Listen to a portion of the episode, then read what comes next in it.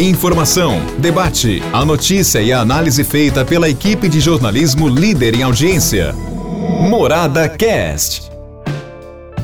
Olá, meus amigos, estamos de volta, viu, com o nosso podcast para encerrarmos mais uma semana, hein? Semana quente, hein, rapaz? Tivemos aí uma frente fria no meio da semana, mas semana começou quente e vai terminar quente. E olha, chuva que é bom neca, hein? Segundo informações hoje pela manhã no Grande Jornal da Morada, Fernando Ferreira disse que não tem possibilidade de uma chuva intensa, né? Pode até chover um pouquinho aí, mas sem cortar essa estiagem que já está realmente trazendo aí muita, muita preocupação, né? Olha, antes dos assuntos editoriais, baixe o aplicativo da Rádio Morada do Sol e leve a sua rádio preferida para onde você for. Vai viajar? Você leva a morada no seu bolso, no seu smartphone. É a melhor programação e as melhores promoções. Morada, a rádio líder absoluta. E é a verdade, né? Agora eu tenho aqui uma série de assuntos que eu gostaria rapidamente de passar para você. Primeiro temos a boa notícia. Araraquara a 96 horas sem óbitos pela Covid. Por outro lado, temos aí uma ocupação de UTI em 8% e na enfermaria 14%. Agora a gente percebe que as contaminações elas estão oscilando e oscilando para cima e isso acaba trazendo preocupação. Por um lado, mas pelo outro lado tem um alívio que eu quero colocar para você. Ontem, por exemplo, nós tivemos 194 pessoas apresentando sintomas da Covid-19. Quer dizer, estavam em estado gripais, resfriadas tal, então foram partir para os exames, para os testes. E desses 194 testados, nós tivemos 48 pessoas contaminadas, quer dizer, um número preocupante. Isso representa 24,22% dos testados. Agora, hoje, já tivemos uma queda. Nós tivemos aí 171 pessoas que procuraram serviço de saúde com sintomas gripais. E dessas 171 pessoas, 27 apresentaram a Covid-19, testaram positivamente. Representa percentualmente 15,78%.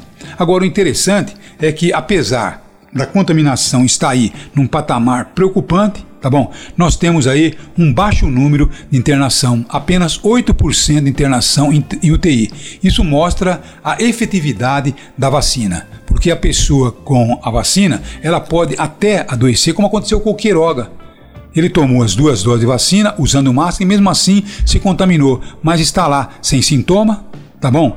E mesma coisa com outras pessoas que podem até se contaminar, mas a contaminação não é tão grave assim. Porque, por exemplo, eu me vacino todos os anos contra a gripe. Eu tenho certeza que você também. Agora, antigamente, rapaz, eu pegava cada gripe que era de ficar em cama tá bom? É de ficar com 40 graus de febre.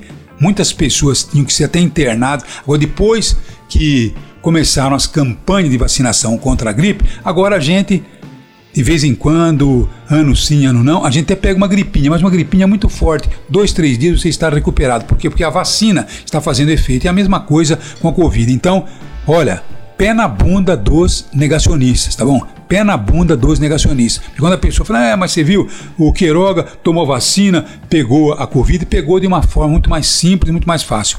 Hum, algumas pessoas podem até morrer com a Covid. Não está livre da morte, não. Mas o número de mortes, o número de internação, o número de complicações, esse número é muito inferior. Portanto, vamos nos vacinar. Agora, temos também uma situação muito delicada com essa estiagem. Veja você que a América Brasileira, por exemplo, a nossa vizinha aqui, está com racionamento d'água em vários bairros. Rincão deixou aí sem água milhares de pessoas e Araraquara está fazendo a campanha Economize Água para não faltar. Quer dizer, nós estamos vivendo uma situação realmente muito delicada. Enquanto isso, o governo federal ele está simplesmente adiando, talvez aí até mesmo um programa de racionamento de água e, logicamente, o racionamento de energia já deveríamos ter inclusive um gabinete para poder cuidar da situação. Mas agora vem o presidente da República e dá uma bela de uma sugestão, né? Dizendo: olha, tome banho frio e você que tem é, mora em prédio, mora em apartamento, não use elevador. Nossa, que projeto, que programa. Hein? Então, quer dizer, o governo não tem absolutamente nenhum esquema de racionamento, nem de água e, de, e nem de energia. Então nós estamos precisando realmente de um gabinete de crise para a gente evitar que tenhamos aí uma situação como tivemos, viu?